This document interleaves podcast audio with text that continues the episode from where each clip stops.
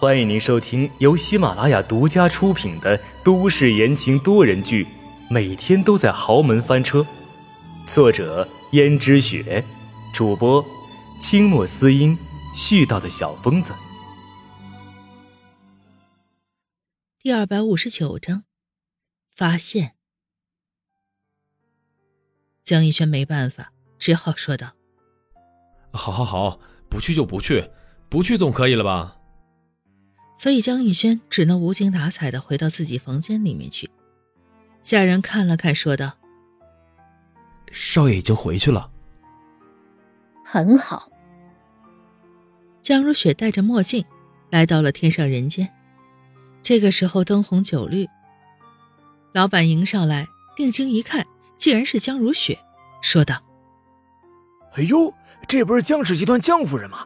江夫人，你跑这里来有什么事儿吗？”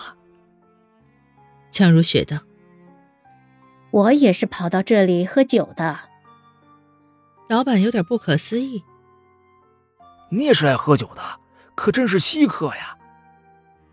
江如雪看着舞池里摇晃身体的男男女女，说道：“怎么，不欢迎吗？”哎不不，欢迎欢迎，江夫人，请那里去坐。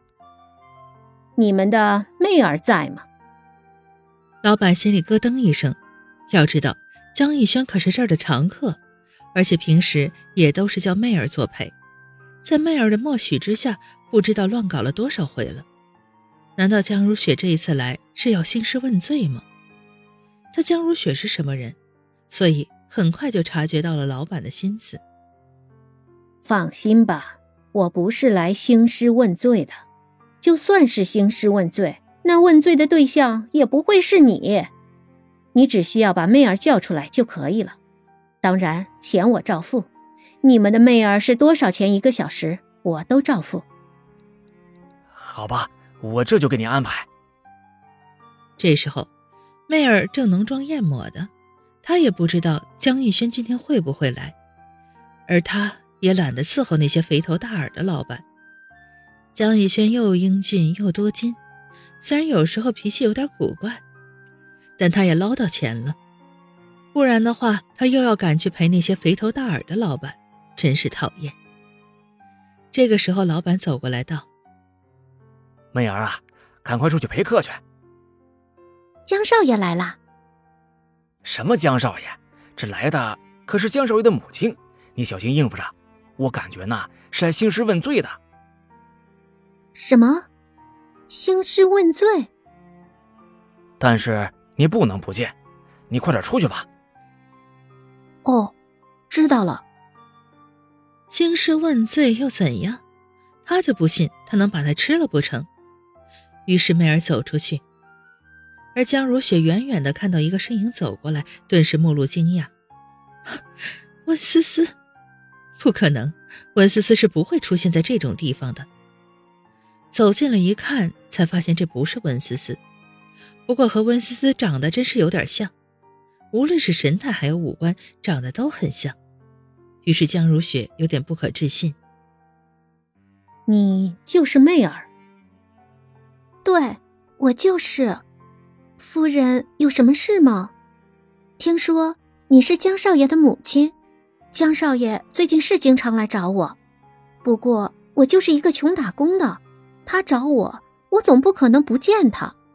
夫人，你要体谅我。而从震惊中迟迟没有回过神来，江宇轩为什么要找一个和温思思长得很像的女人？难道这是巧合吗？不应该呀。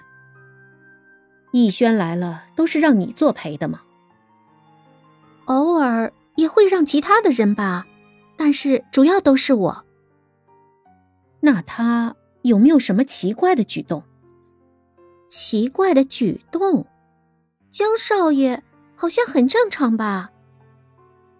江如雪将一笔钱递给了媚儿，媚儿收了钱之后，仔细的回想道：“让我想想。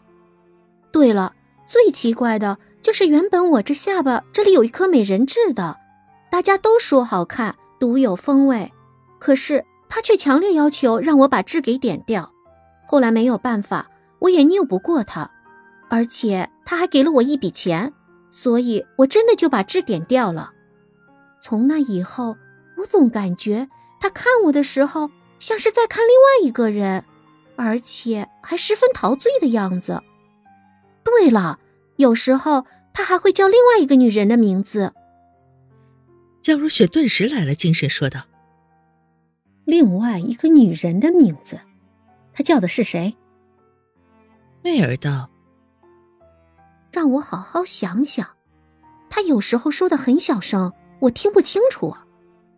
不过有一次，我依稀听见他好像是叫什么“思思”。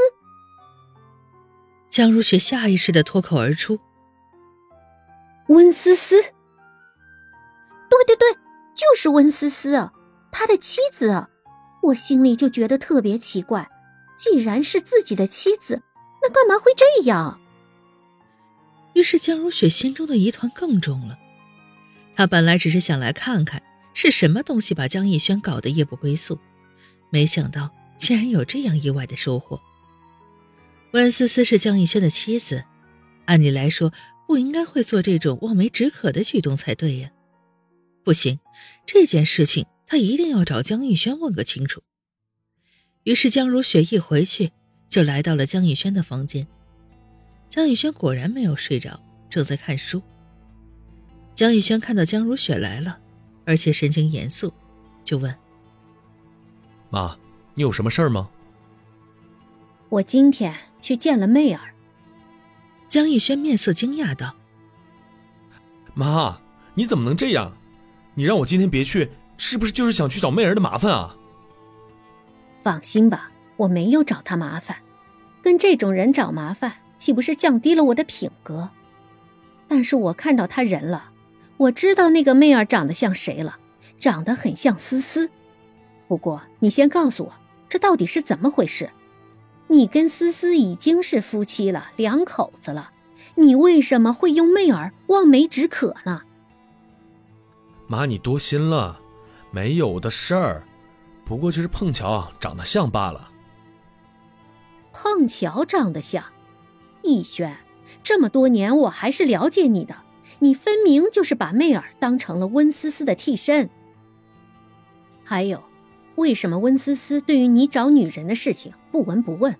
她为什么那么不在意呢？你们到底有什么事情在瞒着我？妈，这件事情和你没关系，你就不要再打探了。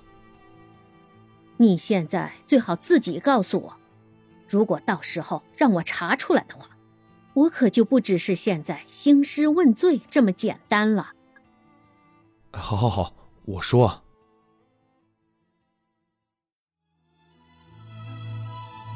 听众朋友们，本集播讲完毕，感谢您的收听。